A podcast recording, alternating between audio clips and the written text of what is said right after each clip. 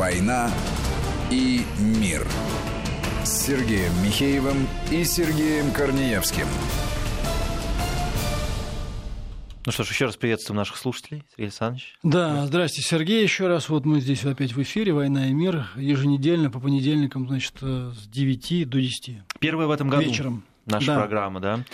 Первое в этом году, да, и у нас в гостях. У нас в гостях военный эксперт, директор Центра стратегической конъюнктуры Иван Коновалов. Иван Павлович, здравствуйте. Здравствуйте. Да, первый в этом году, ну а год, как известно, начался так довольно, э, довольно, я бы сказал, так напряженно со всей ситуацией, которая складывалась и э, вокруг конфликта между Ираном, ну не конфликта, вернее, скажем, а росте напряженности вокруг э, ирано-американских отношений, убийства генерала Сулеймани, и сейчас вот э, также в связи с событиями в Ливии, где войска Хафтера наступали на, значит, на Триполи, где сидит правительство, признанное ООН, а за Хафтером парламент, который вроде как тоже законно избран. Но, тем не менее, вроде бы как уже были близки к успеху, вот, но, э, значит, ситуация сейчас э, несколько изменилась. Турки попытались наложить руку на этот процесс, а мы, как на мой личный взгляд, очень, ну, по крайней мере, так, достаточно удачно вписались в эту ситуацию э, и э, навязали, по сути, как мне кажется, и туркам, и э, в том числе ливийским сторонам э, политический процесс. Хотя, может быть, не знаю, может быть, нам было бы и выгодно, чтобы Хафтар победил и взял бы это Триполи, но так- в таком случае ему пришлось бы разгромить правительство, признанное Организацией Объединенных Наций. Да, и вот э, давайте с этого дела начнем. Мы их вызвали сюда, в Москву, как известно. Я бы уже назвал это московским переговорным процессом. Да? Вызвали их в Москву, но вот сегодня они, значит, друг с другом отка- встречаться, Сарадж и Хафтар отказались. Сказали, что они будут переговариваться только с посредниками, а именно, как они говорят, с турецкими и э, российскими друзьями. Э, Вот. Но я думаю, что в ближайшие дни, может быть, завтра какое-то соглашение, скорее всего, будет подписано. Будет ли это действительно полноценное перемирие или нет, э, посмотрим. Но я вот что хотел спросить, да? А вот военная ситуация в Ливии, она какова? Вот что такое Хафтар, да? Вот, потому что мы как бы видим только одно, такие тачанки с пулеметами туда-сюда носятся, вот, и все друг в друга, значит, палят куда-то в горизонт туда. Да, вот, даже без опознавательных, да, да. знаков не вот, поймешь, вот кто все-таки кто. что такое этот самый маршал Хафтер, да, и что такое вот это правительство э, в Триполи, и э, что такое турецкая, ну, попытка турецкого вмешательства туда, что они собирались делать? Ну, ситуация действительно непростая, потому что, вот если говорить о турках, они а, всегда определенным образом участвовали, участвовали в процессе, но никогда вот на таком уровне не пытались вмешаться. А тут э, ведь происходит декларативно, то есть объявляем, мы вмешиваемся. А второе, уже фактически, вот сейчас мы грузим десантные корабли и, а, значит, везем войска. То есть уже до такого дошли.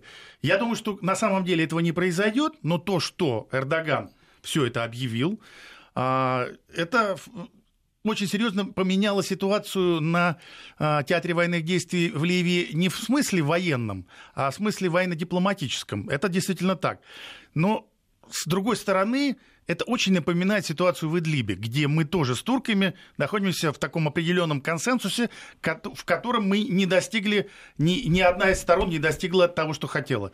То есть Идлибская зона существует, боевики там никуда не делись, столкновения периодически происходят, турки не дают а, довести процесс уничтожения этой зоны до конца, потому что они являются как бы нашими партнерами в э, процессе урегулирования в Сирии. Мы с этим соглашаемся. В общем, ситуация идет медленно. Скорее, э, она выгодна нам, но Например, невыгодно Дамаску, да, который хотел бы, чтобы это быстро все закончилось. Вот здесь э, с Ливией очень похожая ситуация. Вы посмотрите, ведь э, мы э, сотрудничали с обеими сторонами, и с Триполи, и с Бенгази. Маршал Хафтар, человек, который, э, у которого очень непростая судьба. Во-первых, он командовал войсками, которые участвовали в в боевых действиях в Чаде. Если вы помните, это было еще в советские времена, и была это очень грандиозная война. И, кстати, тогда-то и родились эти тачанки, которые называются на Западе technicals. То есть это вот эти м, а, а, джипы, а, там, Тойоты, на которых ставят либо безоткатное орудие, либо гранатомет, либо пулемет. И война-то там называлась, война на Тойотах. Именно как раз вот он, Халифа Хафтар, был один из родоначальников, в общем, этой войны. Хорошая реклама для этого автомобиля. Ливия да? там долго воевала, кстати. Да, э, Ливия проиграла. Хафтар как раз был, естественно, а, полковником тогда, но он командовал большим, а, большими а, подразделениями. то есть соединениями. А, война была проиграна, естественно, Муаммар Каддафи искал виноватых, и Хафтар бежал через Африку в Америку, где, в общем, никто не скрывает, что он сотрудничал с ЦРУ. И когда война началась уже, соответственно, вот в 2011 году началась гражданская война в Ливии, он не сразу ведь вернулся. Были другие генералы, а сейчас их никто не помнит. Кого-то убили, кто-то сошел со сцены, но никого фактически нет. Сам Сарадж, он тоже не является а, лидером каких-то сил именно тогда, когда а, свергали режим Муаммара Каддафи. И а, Хафтара, Хафтара не было. И Запад сейчас воспринимает Хафтара как Муаммара Каддафи именно потому, что он э, выглядит как его наследник, хотя и его оппонент. Но на самом деле э, им кажется, что он примерно такой же, и вы знаете, это как э, такая э, двойственная политика. С одной стороны, он пугает, а с другой стороны, все понимают, что э, только он, в общем-то, и наведет порядок, когда э, э, умиротворить всю территорию Ливии. Осталось-то не так много. Юг, э, так называемая, э, называемая территория Фицан, э, ну, там племена, там берберы, она не, слишком подконтрольна, но она и не участвует ни в чем. Сражаются постоянно э, Запад и Восток. Триполи контролирует небольшие территории при желании, если бы Запад поддержал фельдмаршала, конечно бы это все быстро закончилось. Но Запад принял решение, что официально признанное правительство как раз сидит в Триполи.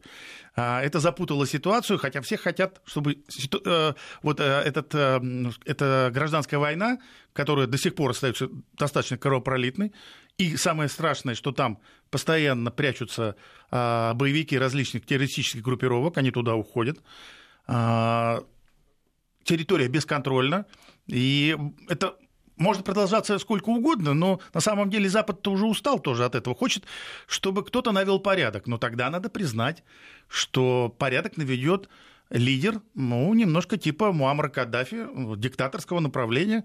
А я думаю, что, Сергей, мы с вами понимаем, что а, в Северной Африке и на Ближнем Востоке другого лидера любой, для любой страны а, не найти, который то есть возьмем любую страну, все равно именно такого склада лидер может навести там порядок. Ну, то есть западники запутались сами в своих вот этих а, отчасти планах, отчасти интригах, отчасти иллюзиях. Вот давайте наведем там порядок, но чтобы это было не похоже на Муаммара Каддафи, но вот так вот, чтобы еще это называлось по-демократически, желательно, чтобы не к чему было придраться, но мы все понимаем. Но, если честно, это а, такое напоминает, напоминает какую-то, ну, такую, знаете, сказку про белого бычка, потому что она не имеет конца, да, потому что, ну, как бы а, пойди туда не знаю куда, принеси то э, не знаю что. А почему э, все-таки э, вот скажем, те же самые турки, э, да, вот вы говорите, что они не, не начнут войну сейчас, но это сейчас, когда Россия туда каким-то образом уже попыталась вмешаться, хотя я понял, что касается зоны Идлиба, то есть мы формально делаем одно дело, при этом имея разные интересы. Безусловно. Но вот с Ливией, а вот, кстати говоря, почему бы, собственно говоря, туркам, например, взять бы, да и не поддержать того же Хафтара, хотя он, э, ну, как бы, насколько я понимаю, в военном отношении он действительно серьезно превосходит Триполи и, в общем-то, находился уже где-то у порога победы, у порога порога этого успеха? Ну, во-первых, мы говорим уже, наверное, года четыре о том, что Хафтар вот-вот угу. победит. Угу. Это, знаете, такой по синусоиде идет. Вот, вот, вот он победил и опять откатился, опять победил, опять откатился. Ситуация действительно достаточно простая. Как только он а, подходит к ситуации, когда он уже может решить проблему, так сказать, военным путем, а, вмешиваются, вмешивается Запад, поступают определенные а, а, значит, определенная помощь, и финансовая, и военная, а, и не только от Запада, больше это, конечно, идет со стороны стран Персидского залива, причем поддерживают разные страны, разных э, две стороны. Там, например, Катар, он скорее Триполи поддерживает, а Саудовская Аравия, которая нашим союзником не является, тем не менее поддерживает Хафтара больше. Да, где-то посередине находятся американцы, которые больше поддерживают Триполи, но стараются не вмешиваться в конфликт напрямую. Есть итальянцы, которые э, помнят о том, что Ливия была э, бывшей колонией. Есть французы, которые тоже помнят о том, что, в принципе-то, войну против Ливии в 2011 году начали они, не Соединенные Штаты, а именно французы. Саркози начал операцию, а потом уже втянул Евросоюз и американцев. Деваться им не, некуда было. Э, так что все чувствуют какую-то меру ответственности, но никто не хочет брать ответственность на себя. Поэтому происходит а, вот такая ситуация, что у Хафтера а, чуть-чуть периодически не хватает сил. Вот-вот она победа, а вот сил не хватает. Это всех устраивает, вот эти качели. Но смотрите, сейчас а, в январе были переговоры нашего президента с, а, фактически со всеми лидерами а, а, международного сообщества по поводу ливийской проблемы. Она вдруг возникла, она стала всех волновать. Почему это произошло? Потому что сирийская платформа, как платформа приложения всех сил, она уходит. Там все уже понятно. А, мы победили, то есть Российская Федерация, вмешавшись в войну и проведя там несколько лет вместе с Дамаском, ситуацию решила. Остались проблемы уже политического характера. То есть Идлибскую зону решать военным путем никто не хочет, все хотят договориться. А Курскую проблему то же самое. То есть э, военным путем ее точно не будут решать. Американцы из Сирии фактически ушли. Ну, остались там на юге, оттуда тоже уйдут. А, то есть Здесь все понятно. А вот Ливия остается большой кусок, где нужно всем засветиться и все начинать по новой. И кто там всегда присутствовал? По большому счету, там страны залива присутствовали, Ближнего Востока. Турки очень опосредованно. Мы всегда поддерживали э, контакт с той, и с другой стороны, стороной, потому что э, мы прекрасно понимали, что Ливия – это та страна, когда там на, будет наведен порядок, мы опять а, а, будем иметь очень серьезные экономические преференции. Как по торговле оружием, как по газу, как по нефти, так и, по, например, по РЖД ведь тоже хотел там очень серьезные да -да. Проекты осуществлять. Все это возможно опять, кроме, и, и кроме того, у России, у единственной, а, скажем так, Э, не замазано, э, да, у нас, не, у нас рыло не в пушку по поводу э, ливийского конфликта, ведь там все участвовали так или иначе. Даже Шве, Швеция поставила свои авиазаправщики. А Россия в этом ничего не участвовала. И, это, то есть к России совершенно особое отношение. Но ну, как если, было до конфликта, так того, и сейчас. Если не считать того, что мы могли бы наложить вето. Безусловно. И да. не наложили его. Ну... Потому что тоже соблазнились какими-то непонятными преференциями. Тогда же мы и э, контракт по С-300 провалили с Ираном и так далее, и так далее. Ну, вот, на мой взгляд, это была, конечно, С Ираном у нас было две подобных ситуации.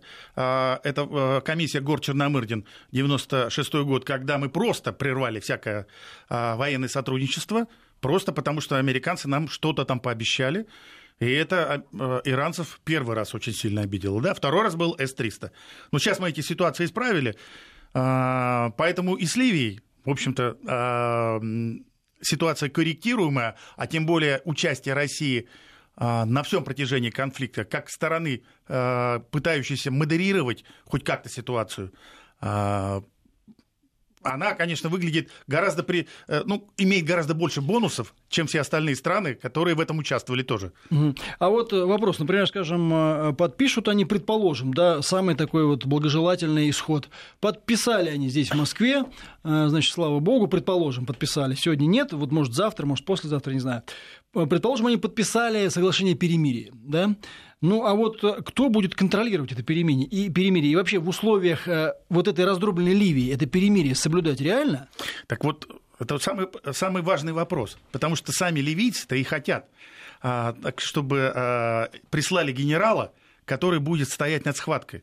Ну, помните, как вот, например, в Закавказье, в Российской империи, да, сами, значит, э, э, жители всех этих республик, которые ныне независимые, они говорили, что губернатор должен быть русский, потому что, ну, мы договориться не можем. Да? Вот здесь та же ситуация.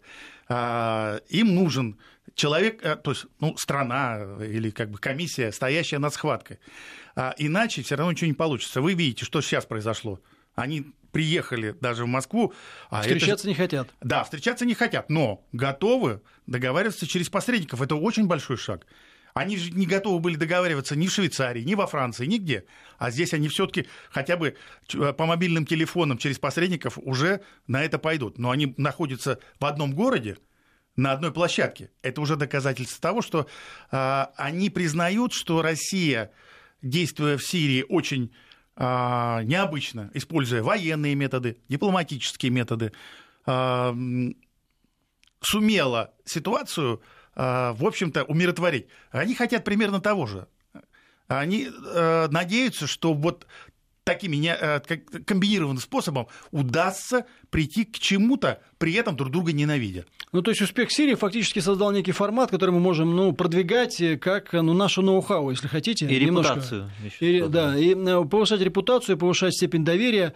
Мы сделали это в Сирии, мы можем сделать это в другом, в другом месте и так далее, и так далее. Хотя, если там в этом участвуют и другие стороны, вот как вы сейчас рассказали, ведь каждый тянет, э, ну, значит, как лебедь, рак и щука. И mm-hmm. фактически поддерживает то одних, то других, то других поддерживает саму ситуацию конфликта. А вот, кстати, чисто с военной точки зрения, а что из себя все-таки представляют вот эти силы, да? Вот да. еще раз, я возвращаюсь к этим легендарным, так сказать, тачанкам, да? Uh-huh. Вот э, что это такое? Потому что вот война, война, так сказать, на война, она разная бывает, как известно. Вот это что там, э, просто с технической точки зрения, что там да, воюют? Да, Авиации же нету там? Есть, почему? Есть, есть. есть. Uh-huh. На начальном этапе а, вообще они представляли, конечно, вот э, примерно такое, как бы, полумахновские формирования, а, и, естественно, все, что было на стороне Муаммара Каддафи в той войне, вот 2011 года, это было технически оснащенные войска. Но а, а, Запад применил авиацию, нарушив ту самую резолюцию, потому что резолюция гласила только защита неба, и чтобы там не появлялись никакие самолеты,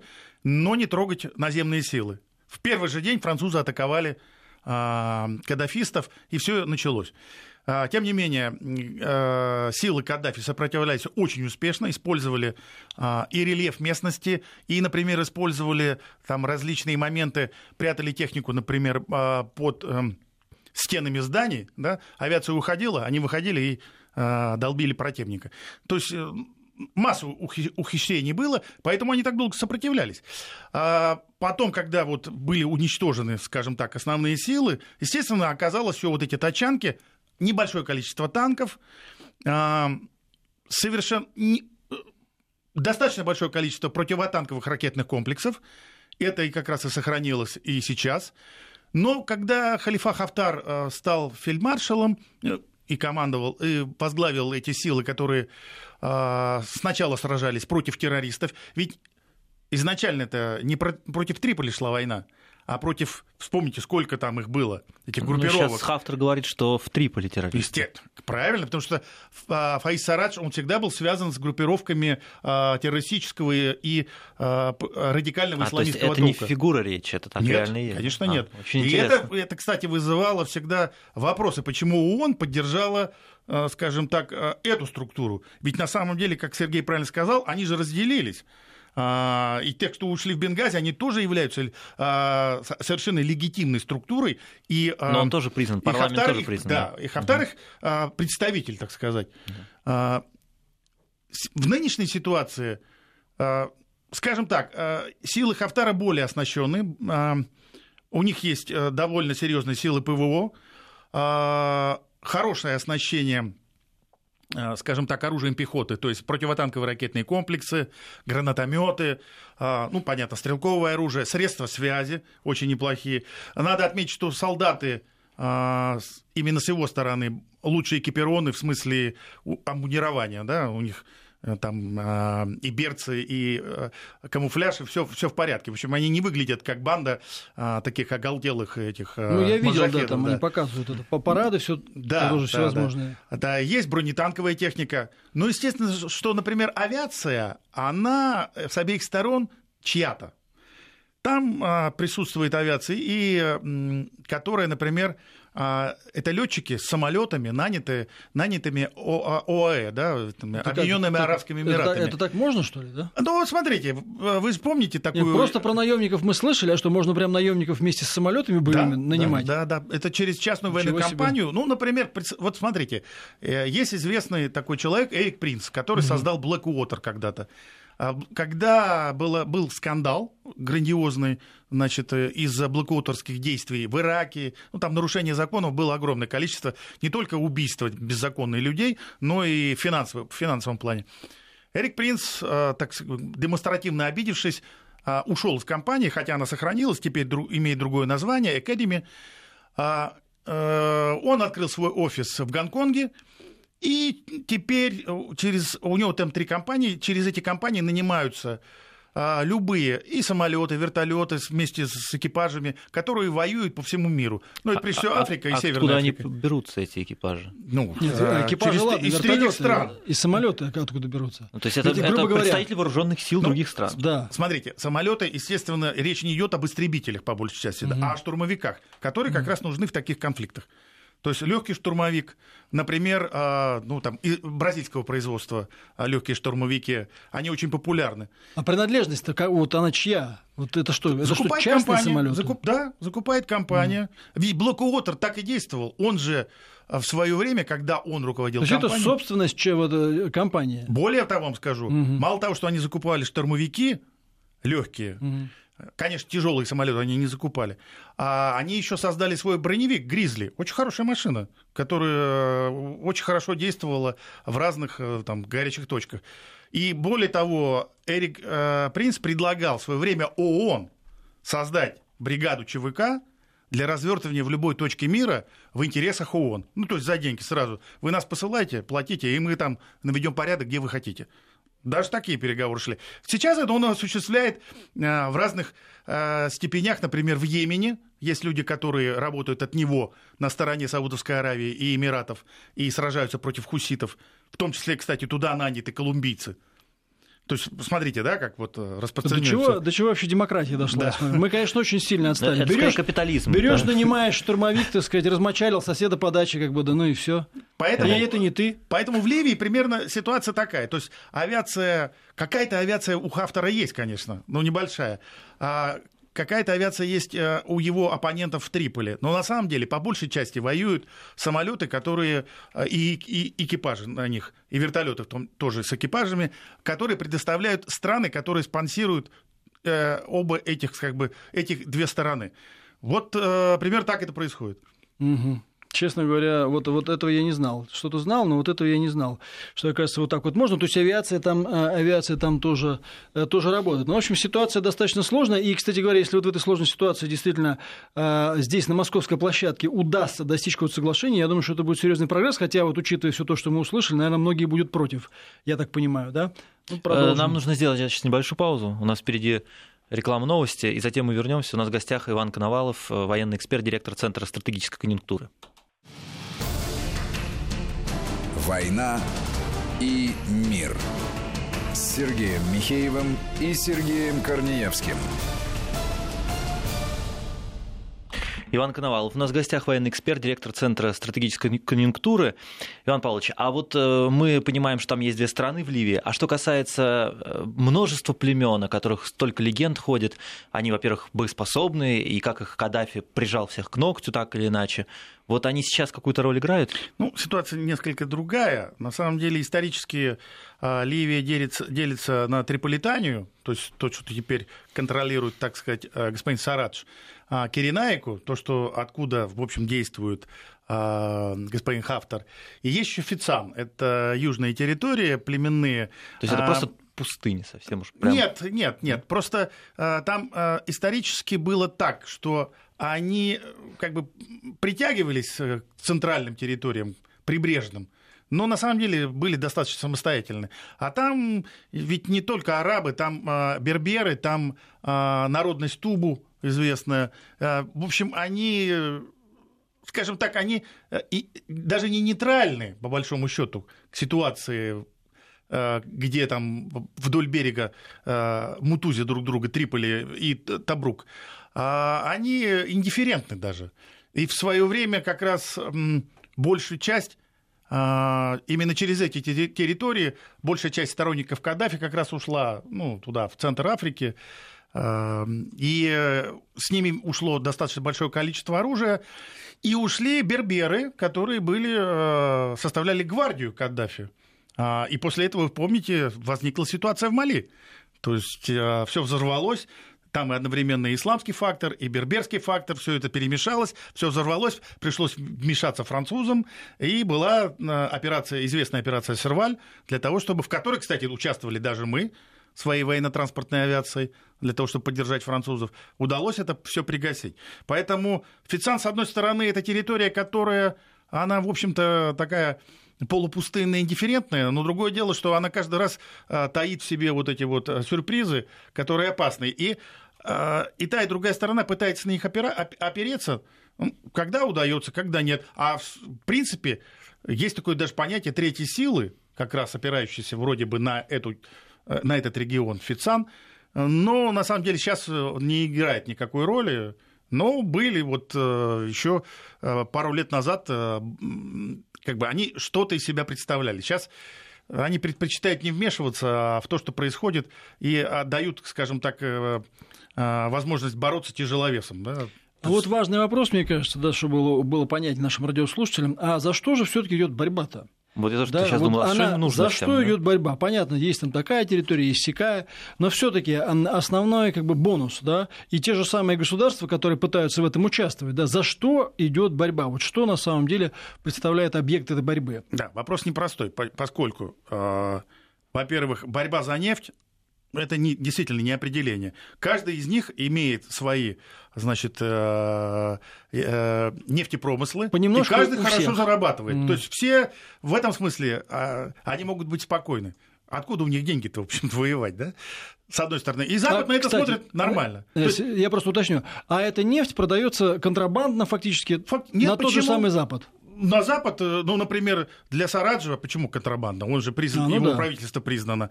А с другой стороны, в, в Табруке э, находящиеся, э, значит, представители того же правительства, которые вроде бы не признаны, но на самом деле все равно являются частью того правительства, которое признает и он, собственно говоря, тоже.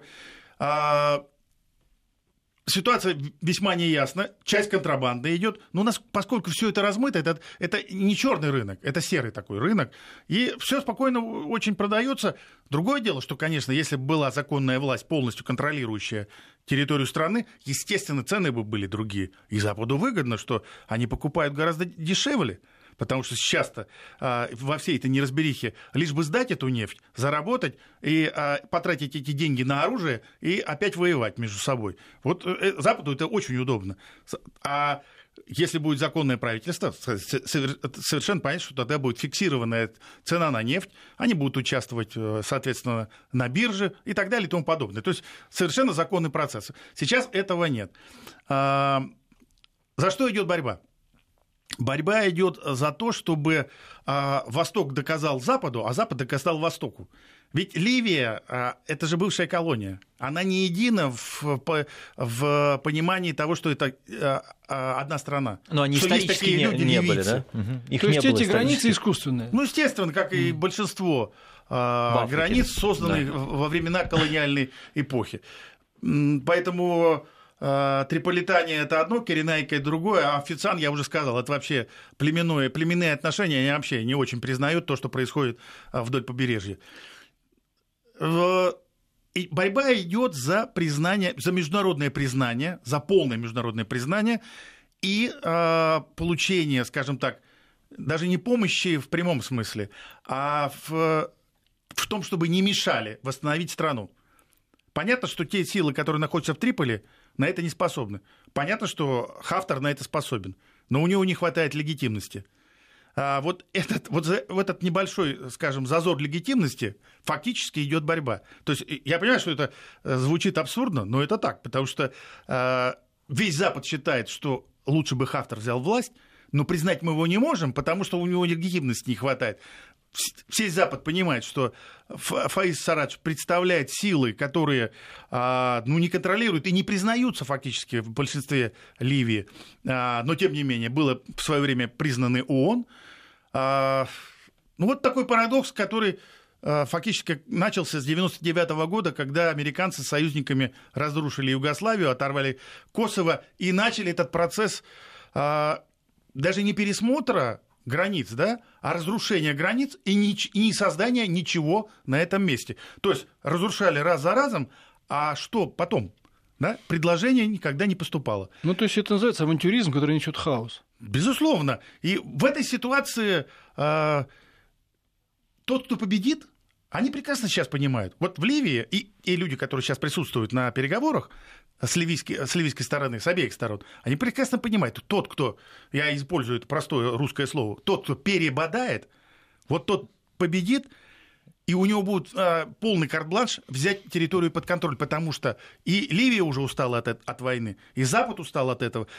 Американцы закрыли глаза, им уже все равно, а Россия готова поддержать, восстановите все да, и Турция тоже, да, но только Турция хочет а, так, чтобы она имела равноправные права на влияние ситуации потом в этой стране. А что и Турция... поэтому это и происходит. А что там Турции нужно? Зачем она лезет туда бодаться?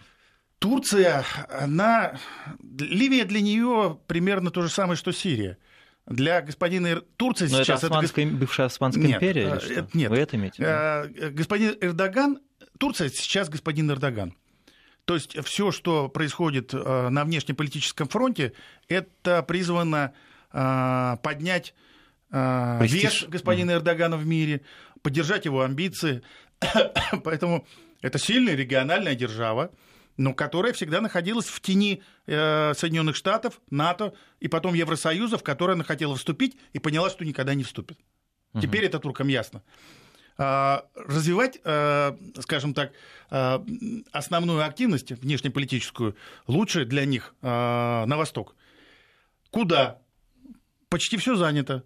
Там, значит, влияние Саудовской Аравии, там влияние Ирана, а Ливия, да, она сейчас брошена. Вот как раз очень удобно, и как и Сирия, тоже не совсем еще вернувшееся в себя государство, поэтому они активно действуют на севере.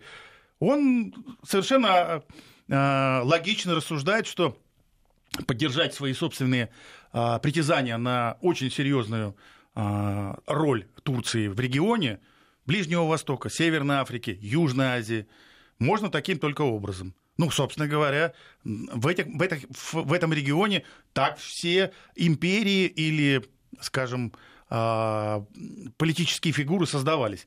По-другому не было никогда. Возьмите любого, тот же Каддафи, тот же Кемаль Ататюрк, а, да кто угодно. Ну, Каддафи занимался активной международной политикой? Безусловно. Каддафи, а, мало того, что он... Он создавал этот африканский там, да, да, он, союз. Мало того, что он пытался влиять на ситуацию в Северной Африке, активно действовал в Центральной Африканской Республике, пытался действовать и в Конго, а, у него даже был ведь свой панафриканский легион специальный, uh да, как бы Э, очень хорошо экипированные войска, состоящие из а, разных, там берберы были, разные африканск, а, а, африканские народности, арабов меньшинство, которые действовали в разных э, регионах для того, чтобы поддержать, скажем так, вот эту вот э, ливийскую революцию, джамахирию.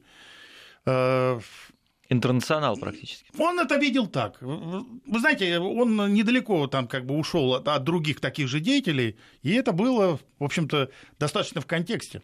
Так что э, сейчас господин Эрдоган, э, заявляя о том, что вот э, Турция будет действовать в Ливии, я с трудом это представляю, как он может это сделать.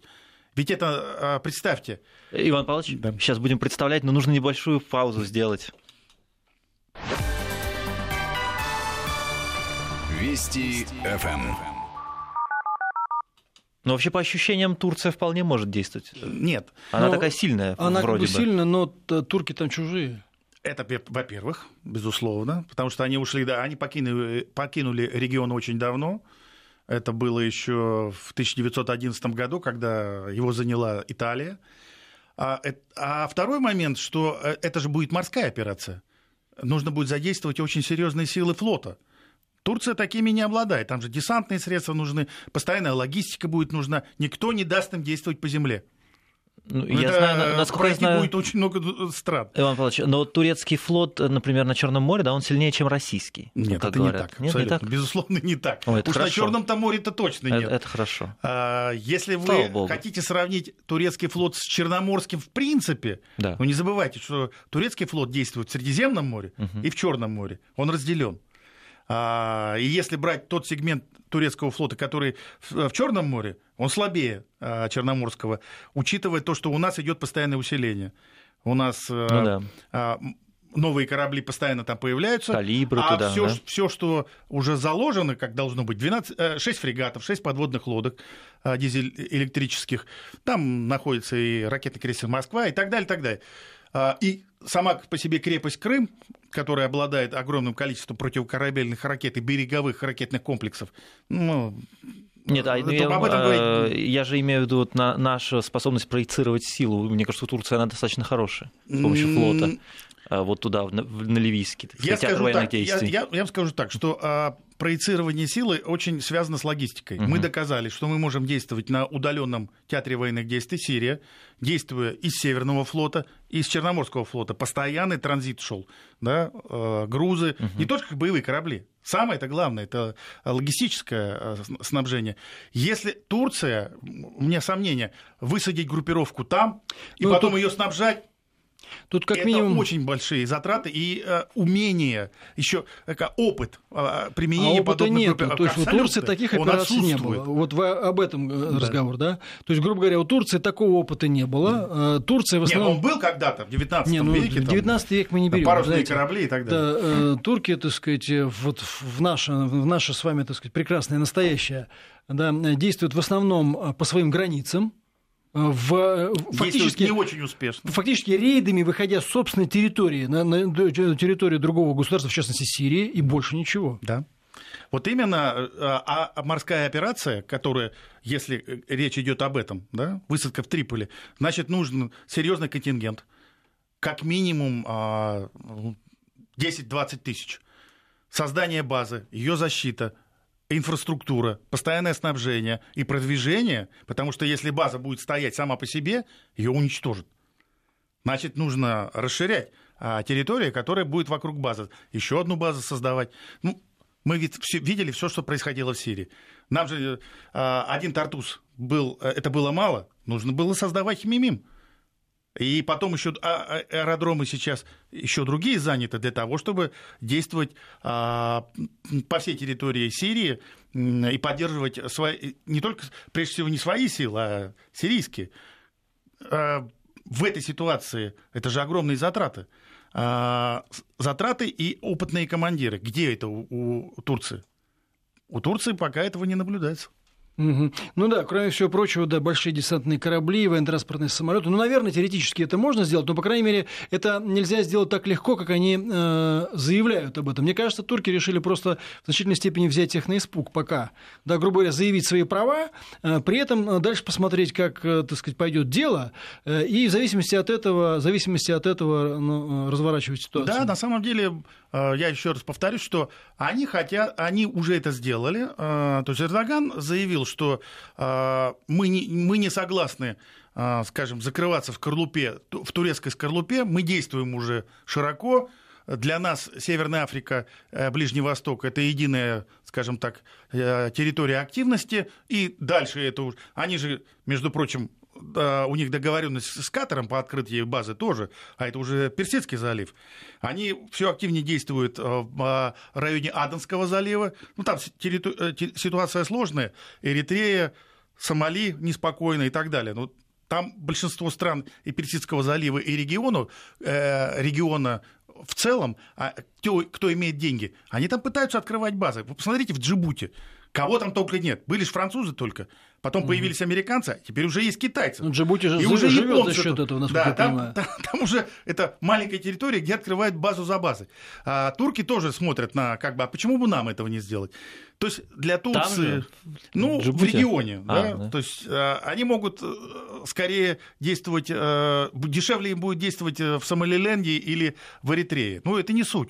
Это все равно в- в- примерно од- одна территория.